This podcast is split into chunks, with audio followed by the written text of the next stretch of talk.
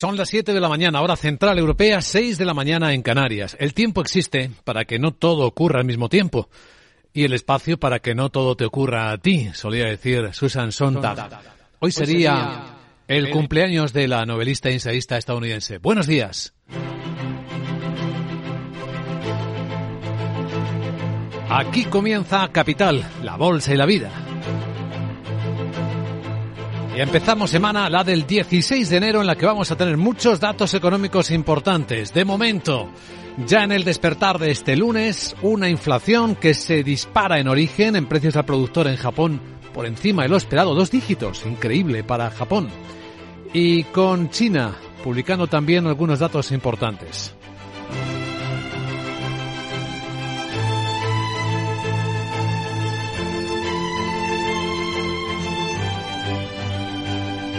Capital, la Bolsa y la Vida.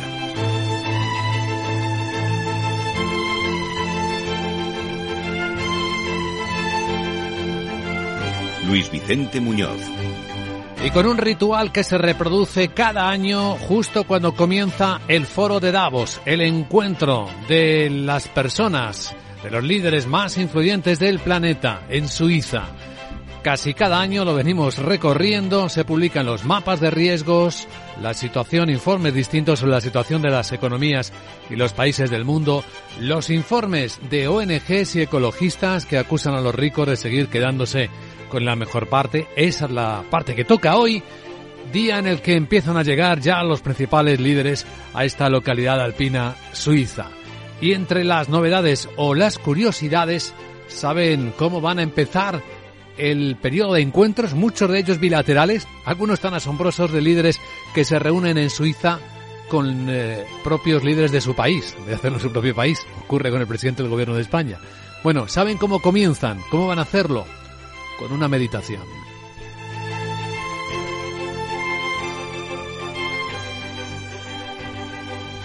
Sí, no hay mucho que meditar para saber que el mundo ha empezado el año 2023 con niveles de incertidumbre inusualmente altos, que cotizan una escena compleja de policrisis, como decían los últimos informes que hemos venido reflejando.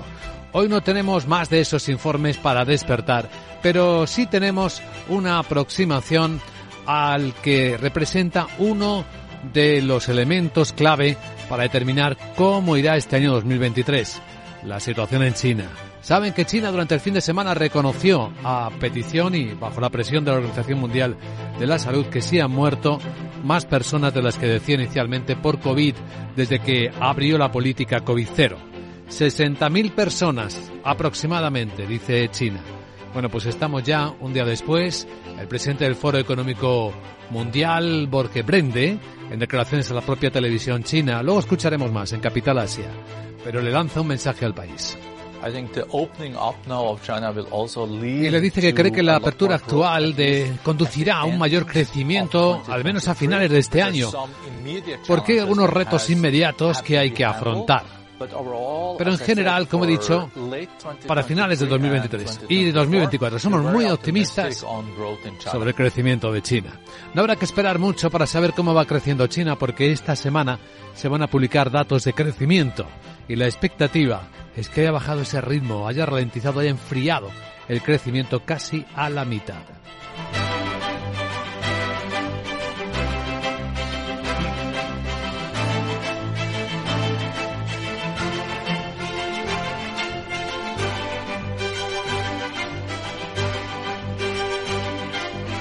Las políticas chinas de los últimos años fueron el principal elemento acelerador del descenso de la pobreza en el planeta. Con la COVID y con esta crisis, la pobreza, según los datos que muestra el director de Oxfam Intermont, Frank Cortada, no está descendiendo. Estamos viviendo un aumento desbocado de la desigualdad y de la pobreza, un incremento sin precedentes desde la Segunda Guerra Mundial. La pobreza extrema crece de nuevo lo hace después de 25 años de descenso continuado. Pero en el extremo opuesto, la riqueza en manos de unos pocos súper ricos sigue creciendo sin freno. La pobreza crece sobre todo por la inflación, esa bestia negra de la economía que empobrece a todo el mundo a algunos, a los más vulnerables, más que a los otros y sigue estando en el foco de todos. Y también lo estará en las próximas horas, en minutos, en la reunión primera del año del Eurogrupo. Los ministros de Economía y Finanzas de la zona euro van a examinar qué políticas va aplicando cada uno para apoyar a las familias y a las empresas en esta batalla terrible contra la inflación. Cuando ya se han ido publicando los datos de diciembre, datos del conjunto del año 2020, y mostrando cómo en España la subyacente está literalmente desbocada más allá de los precios de la energía, que hoy por cierto siguen dando otro respiro.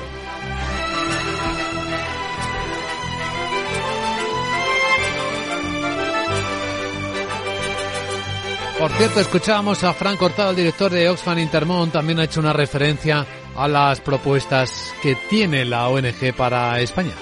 Elevar los tipos sobre las rentas del capital que sean similares a las que se aplican a las rentas del trabajo, reforzar la lucha contra la evasión y la ilusión fiscal, evitar las exenciones y las distorsiones de las comunidades autónomas sobre el impuesto de patrimonio o convertir en permanentes esos impuestos a los beneficios mal llamados caídos del cielo.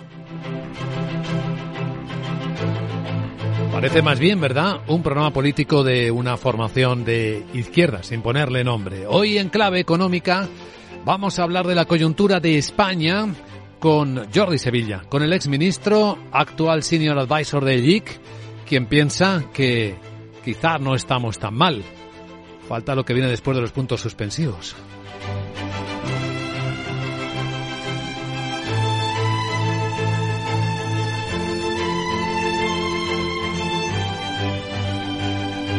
A las 8 y 10, 7 y 10 en Canarias estará con nosotros aquí en Capital Radio Jordi Sevilla y tras él entraremos en la gran tertulia de la economía. Hoy nos acompañarán Fernando Zunzunegui, María José Villanueva y Julián Salcedo para dar contexto a las historias con las que hoy despertamos en Capital Radio, con eh, mercados que curiosamente no están cotizando un alto nivel de incertidumbre en términos de volatilidad.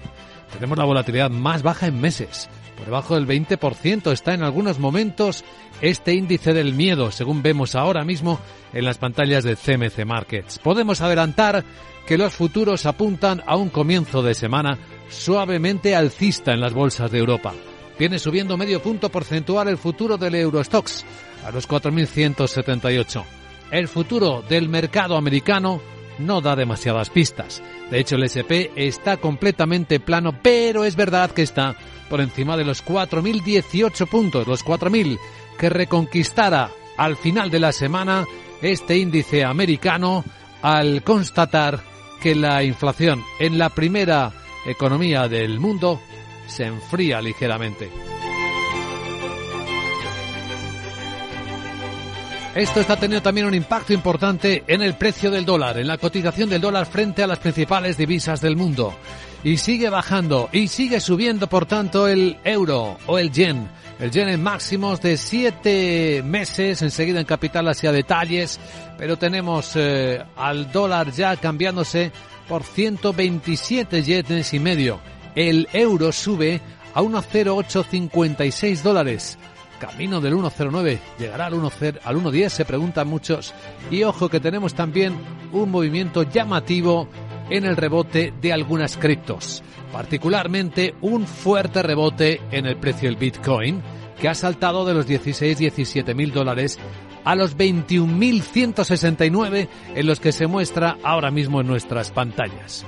El precio del petróleo, que empieza semana corrigiendo ligeramente, algo más del 1%, 79 dólares 22 centavos el West Texas y con la onza de oro en 1923 dólares.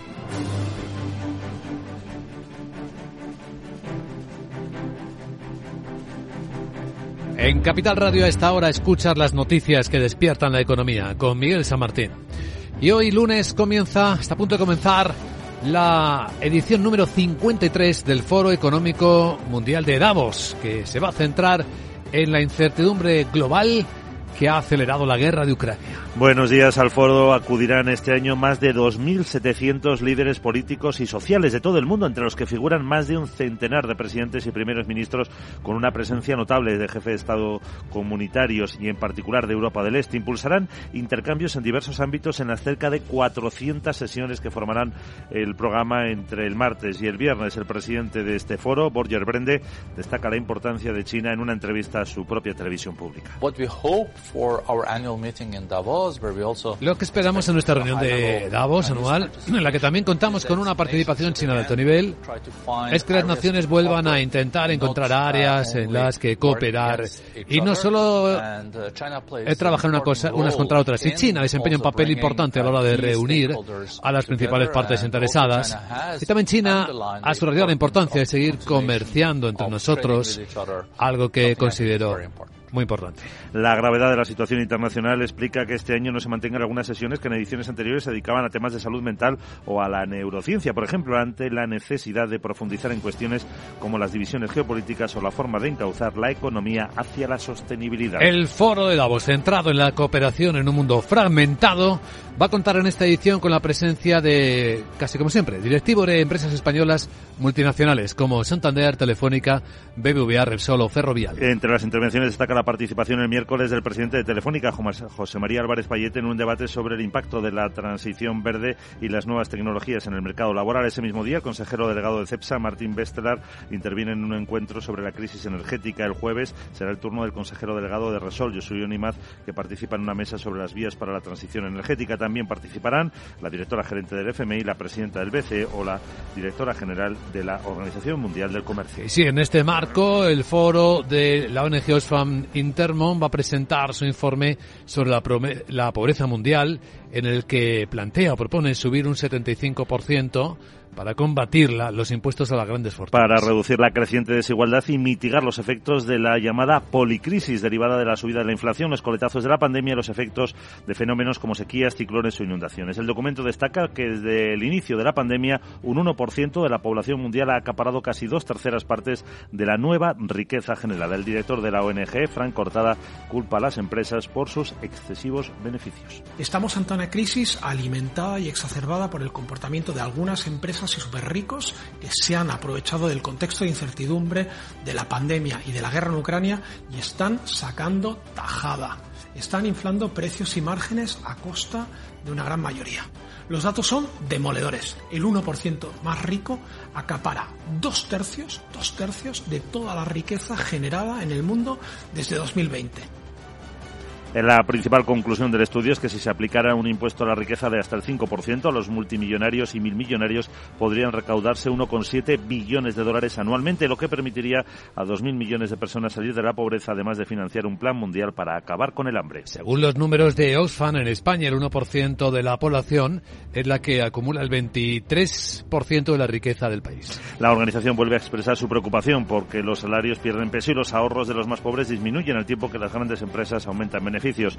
Frank Cortada dice que el problema de España ha sido la subida de los precios. Esta inflación tiene mucho que ver con los beneficios empresariales, que según los últimos datos son un 60% superiores a los de finales del 2019, es decir, antes de la pandemia. Hay datos que nos desvelan que más del 90% del incremento de los precios se explica por los beneficios de las empresas y no tanto por la subida de los costes de las materias primas o de otros factores. Osfan destaca que las grandes empresas y las orientadas a la exportación son las más beneficiadas por el contexto actual, mientras que este perjudica a las pymes, orientadas más al mercado interno. Bueno, hoy primera reunión del año del Eurogrupo. En la reunión van a coordinar los ministros de Economía del Euro sus medidas de apoyo a familias y empresas tras la subida de la inflación. Pasarán revista la situación económica, abordarán el futuro de las reglas fiscales y harán balance de los progresos para la posible introducción del euro digital. También darán la bienvenida al nuevo miembro, Croacia, que forma parte de la eurozona desde el 1 de enero y se convierte en el vigésimo socio. En noviembre la Comisión auguraba una contracción en el último trimestre del año pasado y en el primero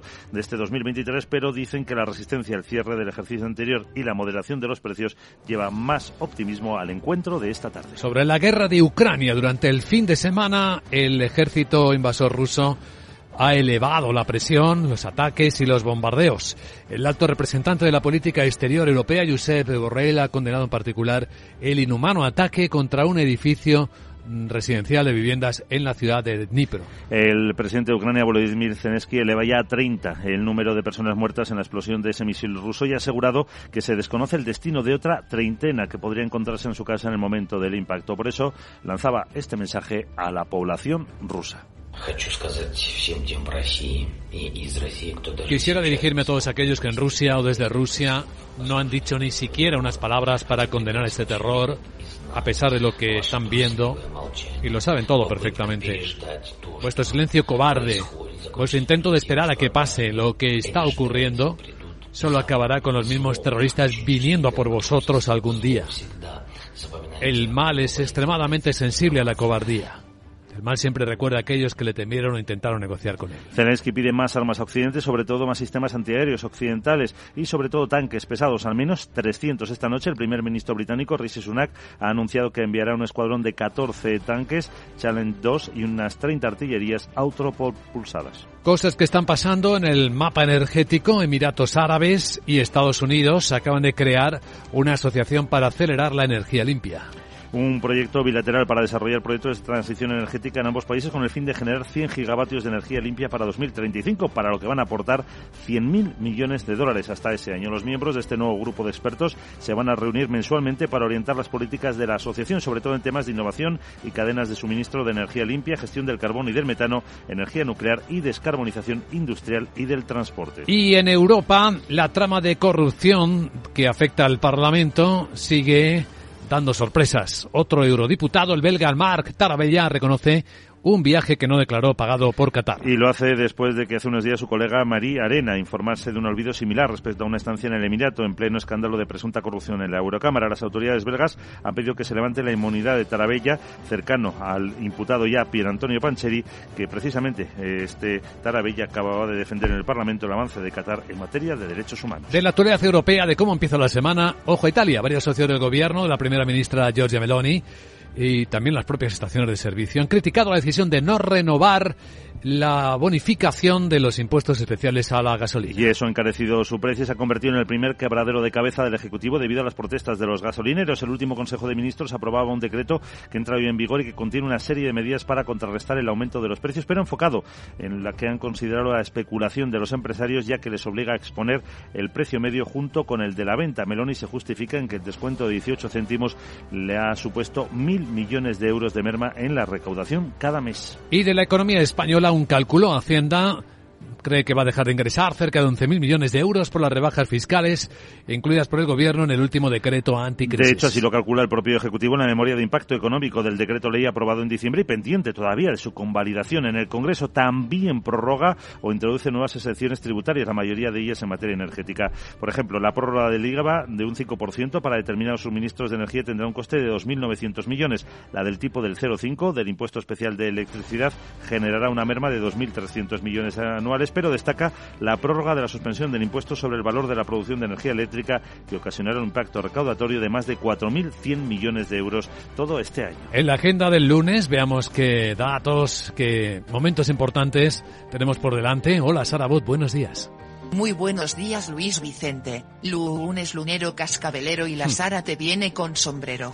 Jeje. bueno empiezo la agenda en Alemania porque publica el índice ZEW de confianza inversora de enero y el índice de precios al productor. También se conocerá el índice ZEW de la zona euro. Alemania y Francia subastan deuda con varios vencimientos. Hoy habrá reunión del Eurogrupo de los ministros de Economía y Finanzas de la zona euro y comienza el foro de Davos en la que no estará Sarita. Además la Organización Internacional del Trabajo publica las últimas cifras sobre el crecimiento del empleo y el desempleo global en 2022 y las perspectivas para 2023. Hoy tenemos más días mundiales que grados en la calle, ¿Ah, así que vamos a empezar a contarlos. A ver. Tenemos el de Martin Luther King, el de la comida picante y también este. Ahí va la pista.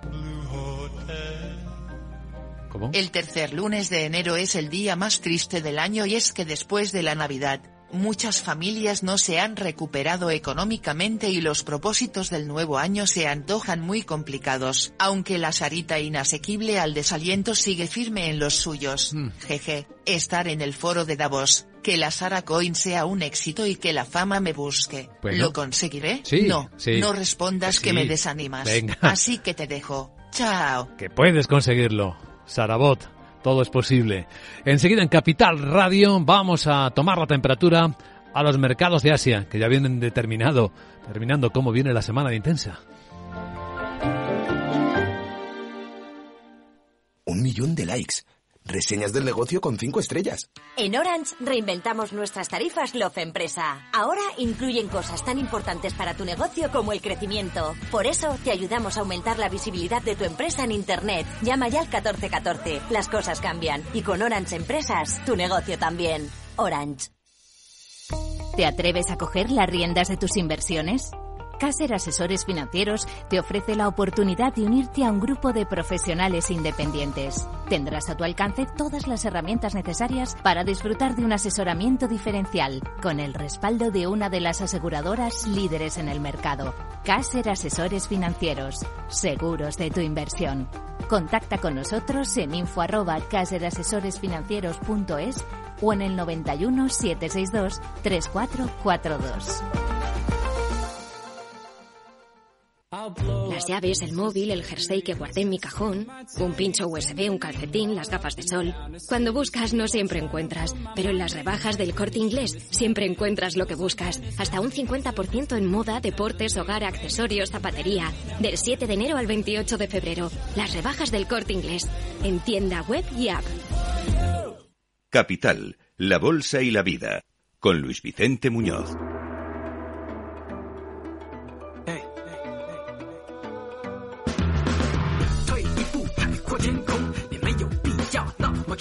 Esto es Capital Asia, revista radiofónica de lo más importante que está ocurriendo en este lado del planeta a estas horas de la mañana, cuando comienza una semana en los mercados con volatilidad que se mantiene baja, aunque vemos comportamientos mixtos. Casi todos estaban subiendo, pero bueno, ya no. El que más cae, el que más ha caído porque acaba de cerrar ha sido la bolsa de Japón, la bolsa de Tokio, el 1,2%, después de un desagradable indicador de inflación, el índice de precios al productor de diciembre que sube mucho más de lo que se esperaba. Sandra Torrecidas, buenos días. Buenos días. Estos precios mayoristas del mes de diciembre que miden el precio que las empresas se cobran entre sí por sus bienes y servicios ha subido un 10,2% interanual frente al 9,5% revisado del primer trimestre. El dato está por encima de lo esperado y se explica porque las empresas siguen repercutiendo el pasado aumento de los costes de las materias primas. Unos datos que según los analistas pueden meter más presión al Banco de Japón para que que suba los tipos de interés pronto.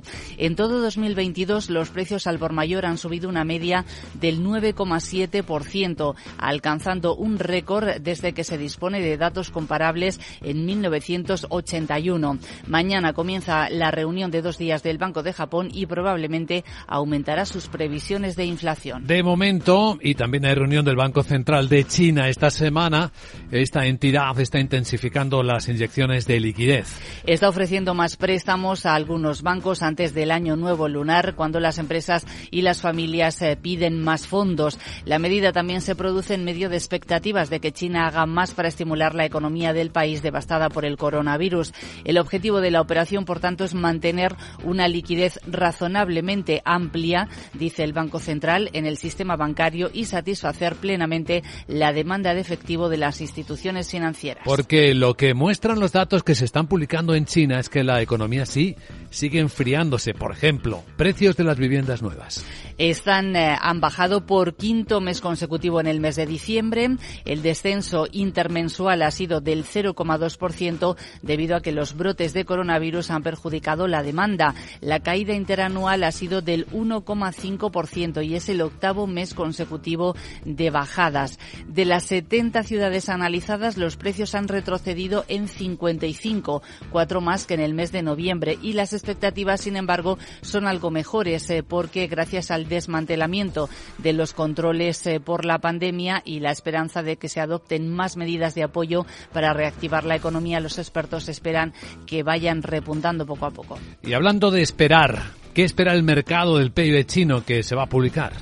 Pues los datos nos van a llegar mañana y hay muchas previsiones que están manejando los analistas y lo que se espera es que el aumento de las infecciones que se han visto en diciembre haya afectado a la economía y es probable que los datos oficiales muestren, por tanto, una caída en la actividad a niveles comparables a cuando Shanghai se cerró en primavera del año pasado. Esto significa que el crecimiento del PIB en el último trimestre probablemente se desaceleró hasta el 1,6%. Son datos del consenso de economistas que maneja la agencia Bloomberg. Eso es menos de la mitad de lo que creció la economía china en el tercer trimestre, que fue de un 3,9%.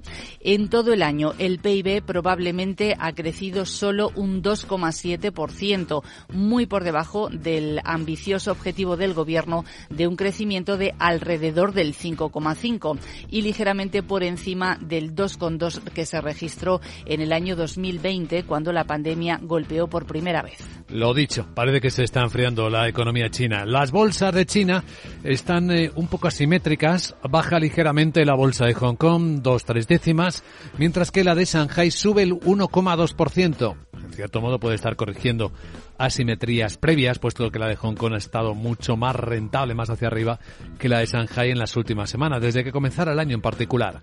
En Taiwán subida de siete décimas, en Corea del Sur de seis, la bolsa australiana la vemos con subida de nueve décimas y la India bastante plana.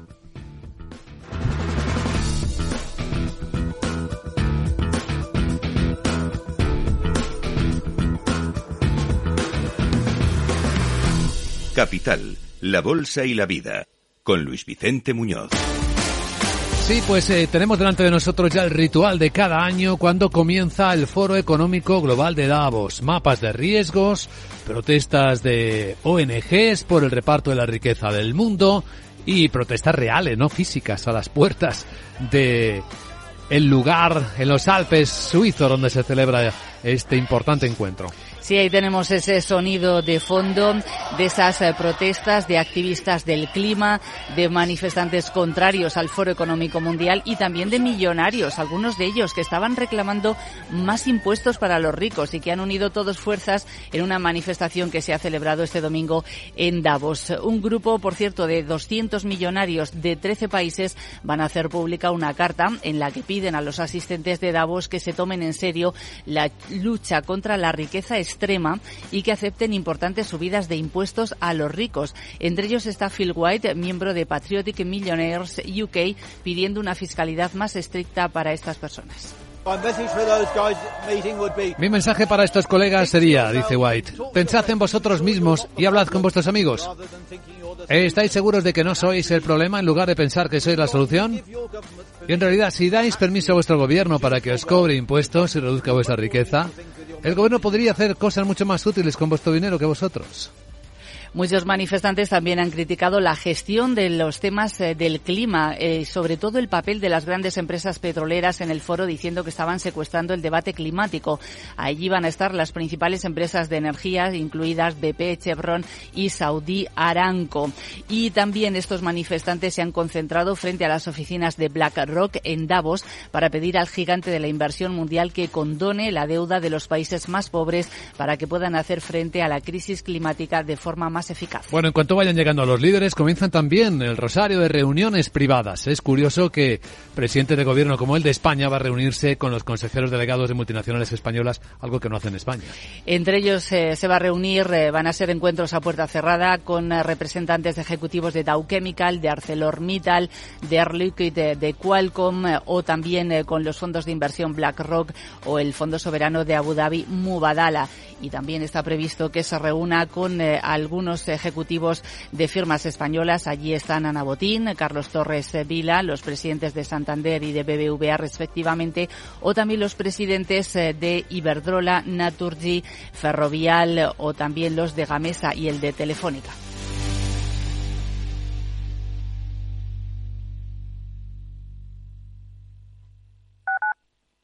Capital Radio 103.2 En Hospital HLA Universitario Moncloa cuidamos de ti y de tu tiempo con un servicio de urgencias ágil y eficiente las 24 horas, los 365 días del año. Urgencias pediátricas y de adultos con profesionales altamente cualificados y tecnología de vanguardia. Hospital Moncloa, contigo cuando más lo necesitas. Estamos en Avenida Valladolid 83.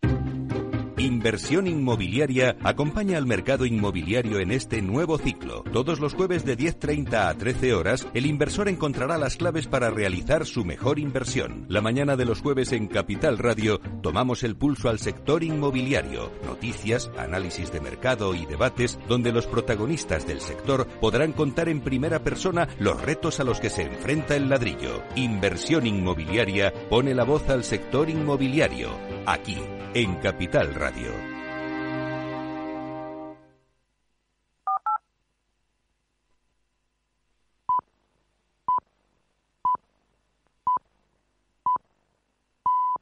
Las siete y media de la mañana, hora central europea, son las seis y media en Canarias. Decía Ramón J. Sender, tal día como hoy se marchó, que la conciencia del peligro es ya la mitad de la seguridad y de la salvación. Buenos días.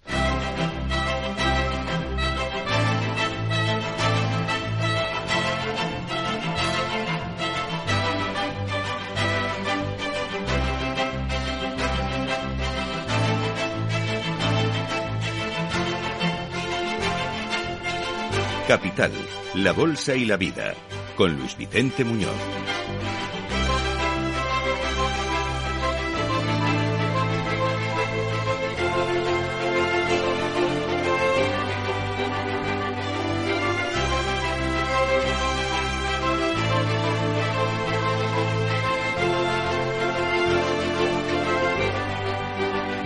Lunes 16 de enero. Hablan de este día como el Blue Monday, el día más triste del año por las circunstancias que confluyen y que todos conocemos, pero ¿qué tenemos en la realidad delante? ¿Qué nos dicen los hechos, las noticias? Pues que está a punto de comenzar el foro de Davos, los líderes mundiales van a reflexionar sobre el altísimo nivel de incertidumbre con el que comienza el año, sobre las policrisis que han advertido las grandes aseguradoras del planeta, sobre cómo enfrentar estos desafíos para la humanidad con la guerra de Ucrania que no solo no afloja, sino que durante el fin de semana con el nuevo jefe militar ruso ha acelerado los ataques sobre el suelo ucraniano, en particular con ese horrible bombardeo de un edificio civil en la ciudad de Dnipro, donde al parecer hay más de 30 muertes, se siguen sacando a personas de debajo de los escombros. En esta escena, los líderes globales van a empezar la sesión lo han anunciado con unos momentos, un ejercicio de meditación.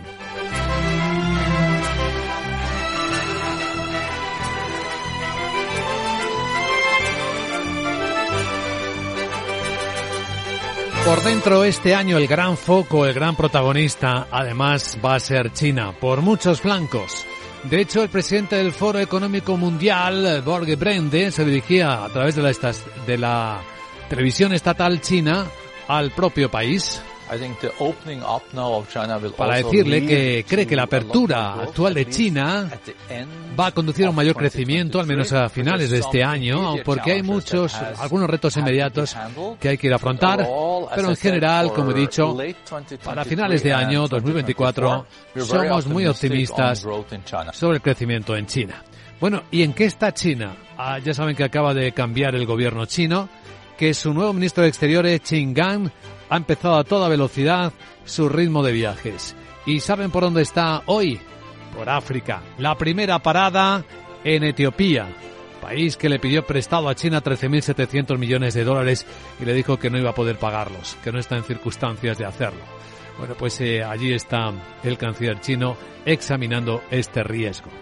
Entre los riesgos Hoy los europeos, los ministros de finanzas del euro, se van a encontrar por primera vez en la reunión del Eurogrupo del año para hablar de qué manera pueden seguir coordinando. No lo hacen mucho las ayudas y a las familias eh, y a las empresas por la inflación. Esa que parece dar algunos síntomas de enfriamiento, al menos en Estados Unidos, no tanto en Europa, bueno, en algunos países sí. En España sí la tasa general, no la subyacente, como vimos la pasada semana, y sigue siendo un gran quebradero de cabeza cuando se producen retiradas de subvenciones o bonificaciones. Ocurre en Italia con la bonificación a los carburantes, ocurre en España con esa misma retirada que contrasta con otros con otras bonificaciones, con otros apoyos. Será un tema del que hablaremos en unos minutos en Capital Radio con el ex ministro y actual senior advisor en LIC, Jordi Sevilla. Hablaremos de la coyuntura de España, cómo está enfrentando España este momento. Quizá no tan mal, viene diciendo Jordi Sevilla, veremos por qué. Y tras él, en la gran tertulia de la economía, con Fernando Zunzunegui, María José Villanueva y Julián Salcedo, iremos dando contexto a las historias de la mañana hasta que abran los mercados. Que van a hacerlo, van a arrancar semana en Europa en clave positiva. Viene subiendo cuatro décimas, aunque no trae mucha energía el futuro del Eurostox en 4.174. Pero ojo, que el futuro americano está completamente plano.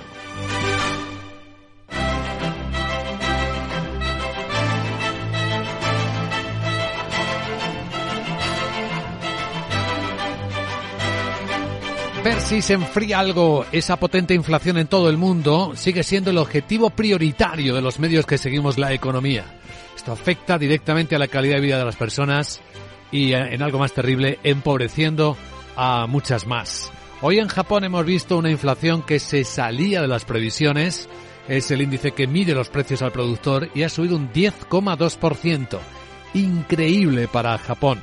De hecho, la bolsa japonesa ha cerrado con un recorte preocupada por estos altos niveles de inflación que a ver cómo le llevan a reaccionar al Banco Central japonés en la reunión de finales de esta semana. El chino está inyectando liquidez, porque también hemos visto cómo en la segunda economía del mundo siguen bajando por quinto mes consecutivo los precios de las viviendas nuevas. ¿Recuerdan cuando hablábamos de la burbuja inmobiliaria china?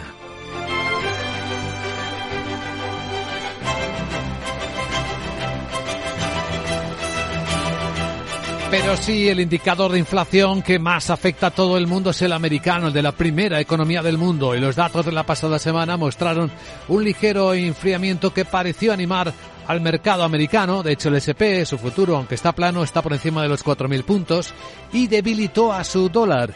Porque todo el mundo piensa que si la inflación se enfría, el Banco Central americano, la Fed, también enfriará sus subidas de tipos de interés y eso enfría al dólar y está teniendo importantes repercusiones en todo el mundo, con rebote de divisas que van desde la moneda japonesa, el yen, marcando máximos de cuatro meses hasta el euro, que cotiza ahora mismo en las pantallas de XTV con una nueva subida hasta 1,0850 dólares. Bueno, y hay quien dice también que esto explica el rebote más importante del Bitcoin desde el año de la pandemia. La subida cercana al 10% de las últimas horas tendría que ver con esa idea de quien le considera alternativa al dólar.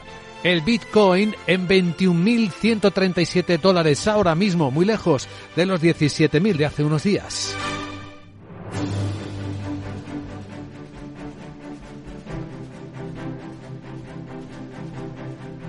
En un instante vamos a presentar ya en Capital Radio el informe de preapertura de los mercados de Europa con sus protagonistas, a quienes hemos identificado. Después de recorrer con Miguel Chamartín algunas claves importantes que hoy nos acompañan en el desayuno, como el comienzo de la nueva edición del Foro Económico Mundial de Davos, centrado en la incertidumbre global que está acelerando la ya larga guerra de Ucrania. Al foro acudirán este año, buenos días, más de 2.700 líderes políticos y sociales de todo el mundo, entre los que figuran más de un centenar de presidentes y primeros ministros, con una presencia notable de jefes de gobierno comunitario y en particular de Europa del Este. Impulsarán intercambios en diversos ámbitos en las cerca de 400 sesiones que forman parte del programa de martes a viernes. El presidente del foro, Borger Brende, destaca la importancia de China en una entrevista a su televisión pública. Lo que esperamos en nuestra reunión anual en Davos, en la que también contamos con una participación china de alto nivel, es que las naciones vuelvan a intentar encontrar áreas en las que cooperar y no solo trabajar unas contra otras. Y China desempeña un papel importante a la hora de reunir a las principales partes interesadas. Y también China ha subrayado la importancia de seguir comerciando entre nosotros, algo que considero muy importante.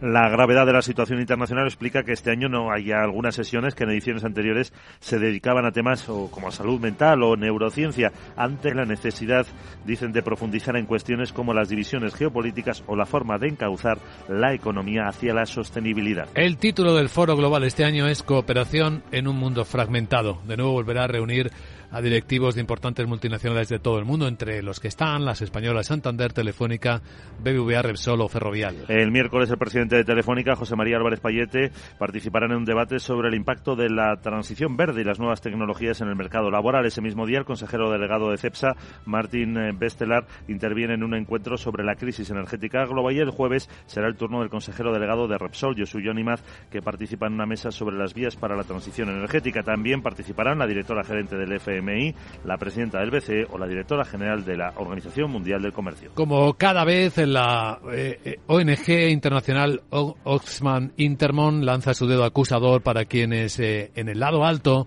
de las capas sociales, los ricos, acumulan la mayor riqueza del planeta. Respecto a España, dice que el 1% de la población tiene el 23% de la riqueza del país. La organización vuelve a expresar así su preocupación porque los salarios pierden peso y los ahorros de los más pobres disminuyen el tiempo que las grandes empresas aumentan beneficios. Por eso el director de la ONG, Frank Cortada, dice que el problema de España es la subida de precios y que no trasladan esa rebaja a las empresas a los consumidores.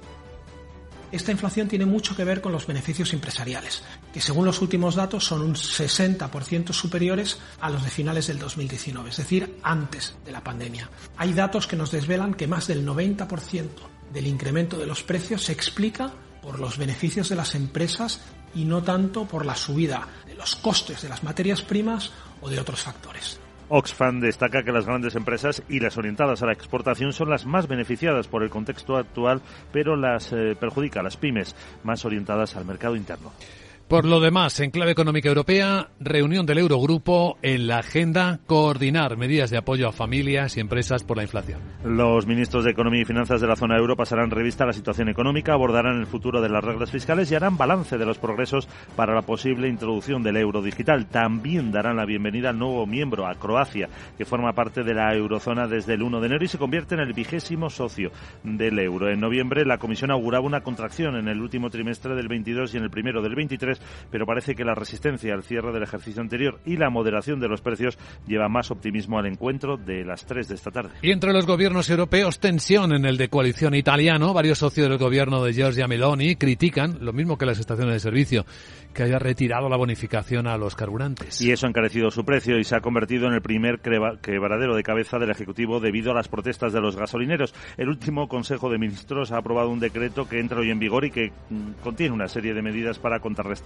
el aumento de los precios, pero enfocado en la que han considerado la especulación de los empresarios. Por ejemplo, les obliga a exponer el precio medio junto con el precio de venta. Meloni se justifica en que el descuento de 18 céntimos le ha supuesto mil millones de euros de merma en la recaudación cada mes. Y eso que los precios en origen de la energía se van moderando. De hecho, el del gas natural está por debajo del comienzo del ataque ruso a Ucrania. Sobre el fin de semana tan terrible, el alto representante de política exterior europeo, Josep Borrell, ha condenado el inhumano ataque, en particular contra un edificio de viviendas en la ciudad de Dnipro. Y el presidente ucraniano Volodymyr Zelensky ha elevado a 30 el número de personas fallecidas en esa explosión y ha asegurado que se desconoce el destino de prácticamente otra treintena que podría encontrarse en su casa en el momento del impacto. Por eso ha lanzado esta madrugada el mensaje a los rusos. Quisiera dirigirme, dice Zelensky, a aquellos que en Rusia o desde Rusia no han dicho ni siquiera unas palabras para condenar este terror, a pesar de que lo están viendo, lo saben todo perfectamente. Vuestro silencio cobarde, vuestro intento de esperar a que pase lo que está ocurriendo, solo acabará con los mismos terroristas viniendo a por vosotros algún día. El mal es extremadamente sensible a la cobardía. El mal siempre recuerda a aquellos que le temieron o intentaron negociar con él. Zelensky pide más armas a Occidente, sobre todo más sistemas antiaéreos y tanques pesados, al menos 300. Esta noche el primer ministro británico Rishi Sunak ha anunciado que enviará un escuadrón de 14 blindados Challenger 2 y unas 30 artillerías autopropulsadas. Bueno, en la agenda del lunes vamos a ver qué tenemos por delante. Charabot, buenos días. Muy buenos días Luis Vicente, lunes y empiezo la agenda en Alemania porque publica el índice ZEW de confianza inversora de enero y el índice de precios al productor. También se conocerá el índice ZEW de la zona euro. Alemania y Francia subastan deuda con varios vencimientos. Hoy habrá reunión del Eurogrupo de los ministros de Economía y Finanzas de la zona euro y comienza el foro de Davos en la que no estará Sarita. Además la Organización Internacional del Trabajo publica las últimas cifras sobre el crecimiento del empleo y el desempleo global en 2022 y las perspectivas para 2023. Te sigo contando días que se celebran hoy, además del Blue Monday y los otros que te conté tenemos también este. ¿Cuál? Y es que un 16 de enero se considera como la primera actuación de los Beatles en The Cavern. Pero ah, yo me quedo con este otro día internacional. Voy con la pista. Mrs. Cocteau, Doña Croqueta, ¿cómo es usted quiera? Efectivamente es el de la coclenta, croquestan, croqueta. que tanto gusta a los humanos y que viene del francés croquer. Hay que ver lo que sé, ¿a qué sí? Vamos. Pues te dejo ya que me voy a poner a hacer unas de chips. Jeje. Chao. Eres una inmensidad, inmensamente grande, querida Sara. Gracias por alegrarnos también cada mañana en el despertar. Hoy más duro, dicen, con el Blue Monday. A continuación, vamos a abrir camino. Vamos a ver cómo viene el mercado europeo y quiénes serán los protagonistas en Capital, la Bolsa y la Vida. Luis Vicente Muñoz. De comercial de gasolina a ser un famoso cocinero con 65. ¿Cuál es la receta? Hay que exprimir la vida.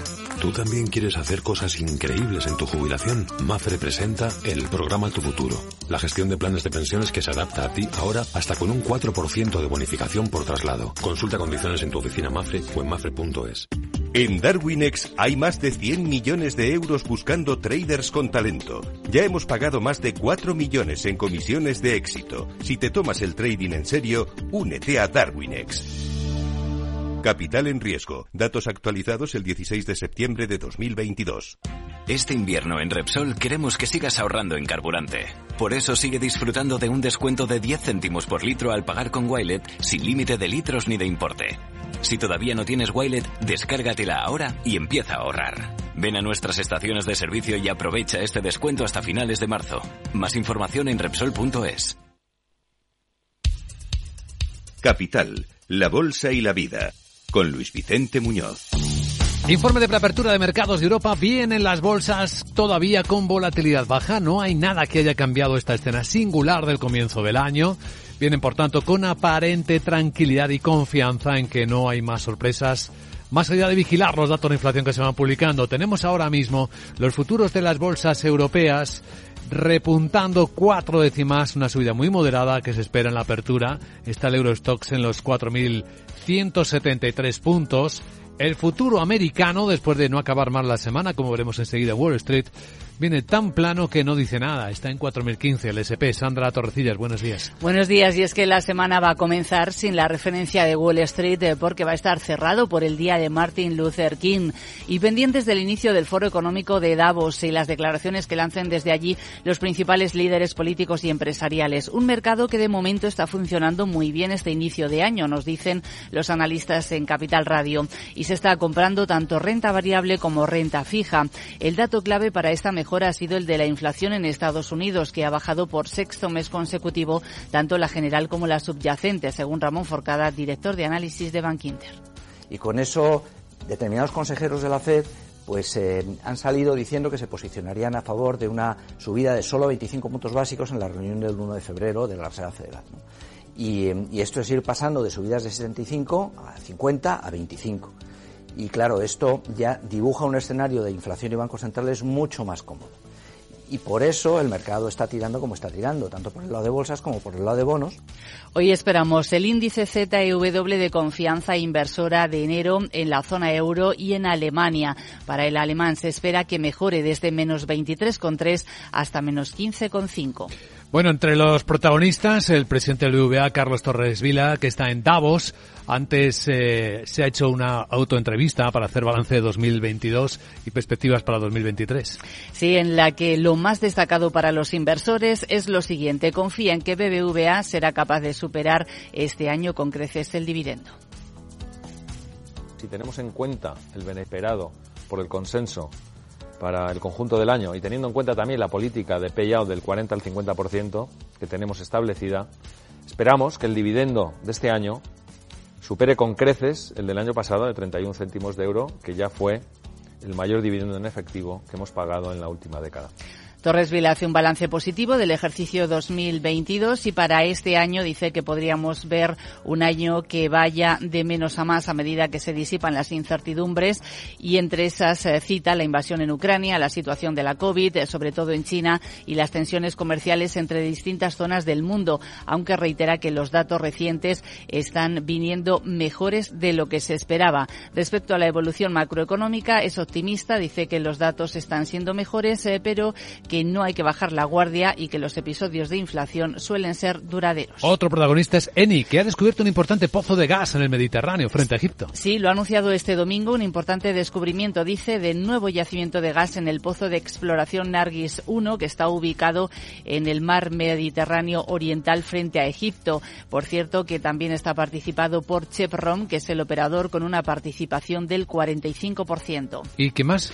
Pues según The Times, eh, Mark Spencer en el Reino Unido planea abrir 20 nuevas tiendas allí y por otro lado el fabricante suizo de productos químicos para la construcción SICA acaba de anunciar que vende parte de su negocio de mezclas al grupo químico y energético con sede en el Reino Unido Ineos. A continuación, perspectiva americana.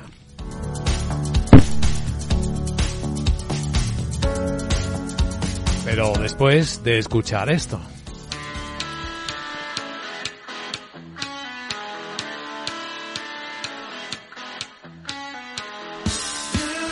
¿Eres autónomo o tienes una pequeña empresa? Orange reinventa sus tarifas Love Empresa y ahora incluyen más beneficios para ayudarte con tu negocio, como el servicio de Orange Salud con Mafre para ti y los tuyos, herramientas colaborativas como Microsoft 365 para trabajar con total libertad dentro o fuera de la oficina, mejorar la presencia en Internet para que puedas llegar a nuevos clientes. Y como no todo en esta vida es el trabajo, también tienes acceso a las plataformas de Prime Video, Disney Plus y televisión de Orange con más de 90 canales. Llama al 1414 y pregunta por las nuevas tarifas Love Empresa. Las cosas cambian y con Orange Empresas tu negocio también.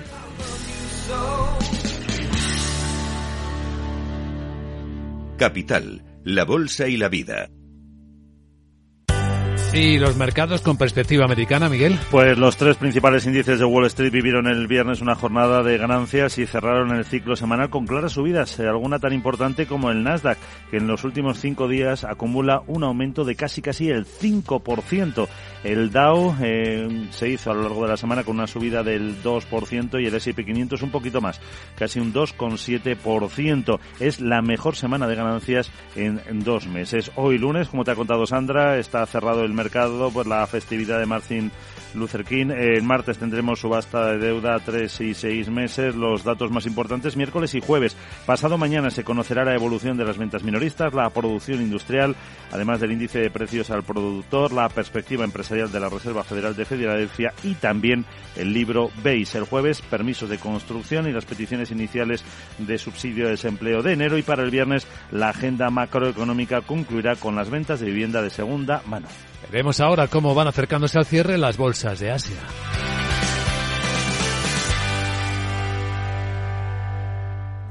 Naturaleza encendida en el Alcázar. Semana Santa 2023. Cuatro patrimonios de la humanidad y muchas cosas más.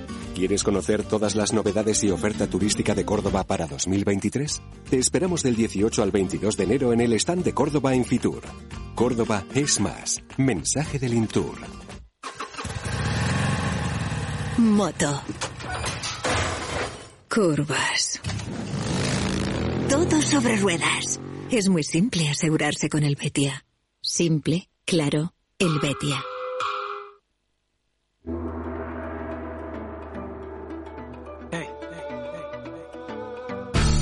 En el lado asiático, la noticia de la noche ha sido la inflación disparada en Japón, el índice que mide los precios al productor en origen, que ha subido un 10,2%, por encima de lo esperado. Así que ha caído la bolsa de Tokio un 1,1% al cierre. En China, mixtos los mercados. Nueve décimas sube Shanghai, modera la subida. Hong Kong está bajando ya un poquito más, cinco décimas después de que los pocos datos que se han publicado, los buenos vienen en los próximos días, el PIB chino, la producción industrial. Hoy se ha publicado como los precios de las viviendas chinas siguen bajando por quinto mes consecutivo. Y estamos viendo, por cierto, al Banco Central chino intensificar las inyecciones de liquidez. En el resto de Asia, nada destacable.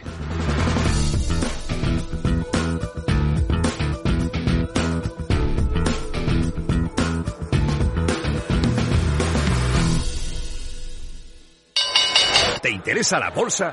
Invierte en acciones y fondos cotizados sin comisiones hasta 100.000 euros al mes. ¿Has oído bien? Sin comisiones. Más de 550.000 clientes ya confían en XTB. Abre tu cuenta totalmente online. Un broker, muchas posibilidades. xtb.com. A partir de 100.000 euros al mes, comisión del 0,2%, mínimo 10 euros. Invertir implica riesgos. Capital Radio. Escucha lo que viene. CaixaBank patrocina este espacio.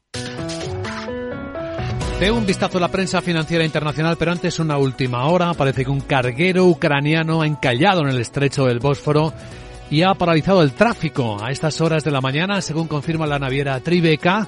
El carguero MKK-1 viajaba de Ucrania a Turquía, cargado con 13.000 toneladas de guisantes y ha remolcado y está encallando y están remolcándolo a ver si lo quitan, lo liberan de ahí. En la portada de Financial Times se cuenta cómo las principales empresas globales están empezando a notar ahora mismo miles de millones de depreciaciones eh, a medida que eh, el escenario nuevo se muestra más complicado. El diario británico habla, entre otras cosas, como los precios de las casas nuevas urbanas en China siguen cayendo en diciembre, como los reguladores estadounidenses toman medidas energéticas contra los vehículos eh, de capital privado, y habla de Enron, Madoff y ahora FTX. La familia Belfer de Nueva York vuelve a ponerse en huelga, dice este diario británico. El americano Wall Street Journal habla de cómo los eh, republicanos de la Cámara Blanca siguen indagando después de dos años en los documentos confidenciales que Joe Biden guardaba en una residencia privada de su época de vicepresidente. Continúan las investigaciones y siguen encontrándose documentos, dicen las fuentes republicanas.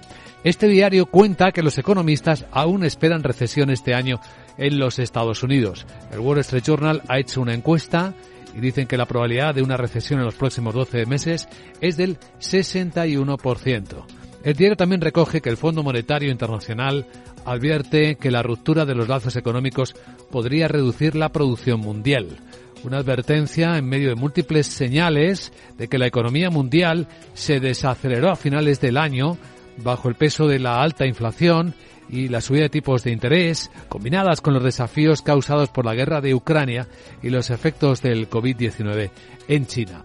En los diarios económicos españoles, ¿de qué se habla? Guillermo Luna, buenos días. Muy buenos días. En cinco días leemos que la banca endurece el crédito para familias y empresas. Utiliza criterios más restrictivos en las solicitudes de hipotecas y préstamos. La demanda disminuye en los últimos meses, apunta. Además, se pregunta cinco días por qué el apocalipsis no ha llegado a España. Los expertos inciden en que la resistencia del empleo, y el, el parón del crecimiento y el consumo y el turismo consolidan también como los pilares más importantes para que esto no se produzca.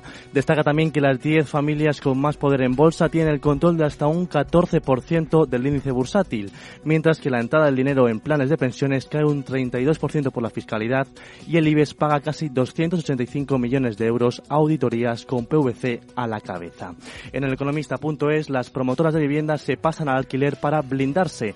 AEDAS, Neynor y Metrobacesa estiman que supondrá entre el 10 y el 15% de los ingresos. Y las pensiones más altas pagarán casi 1.400 euros extra en IRPF. La subida de las prestaciones, un 8,5% con el IPC, elevará la recaudación hasta 2.000 millones este año.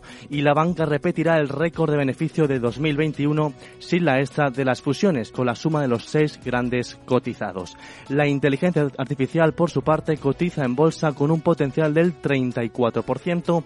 CaixaBank busca captar nóminas con retribuciones del 5% y telecomunicaciones quiere batir así los 6 millones de domicilios domiciliaciones, los grandes fondos se lanzan a por el negocio del agua y Grinale y Endesa lideran la venta de energía a largo plazo en Europa. Destacan por capacidad contratada en 2022. Finalmente en expansión a toda columna, la entrevista con José María Payete, Álvarez Payete en Davos. España dice está muy, muy bien posicionada para liderar la nueva era. Considera que Telefónica está preparada para manejar entornos de alta inflación como el que vive actualmente el país.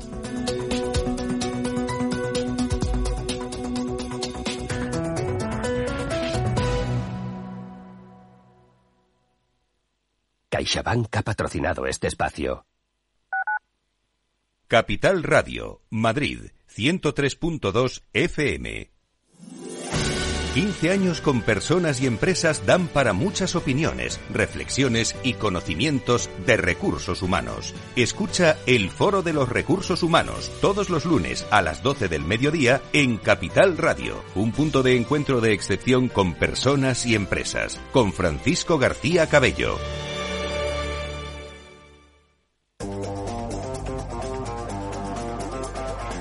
Hoy estás aquí y mañana... En cualquier parte. Llega a Capital Radio el primer programa sobre el metaverso de la radio. Todos los lunes a las dos y media de la tarde nos desplazamos por las ondas a diferentes universos con Selena Niezbala y el equipo de la Frontera VR. Sintoniza Metaverso en la Frontera y teletranspórtate con nosotros.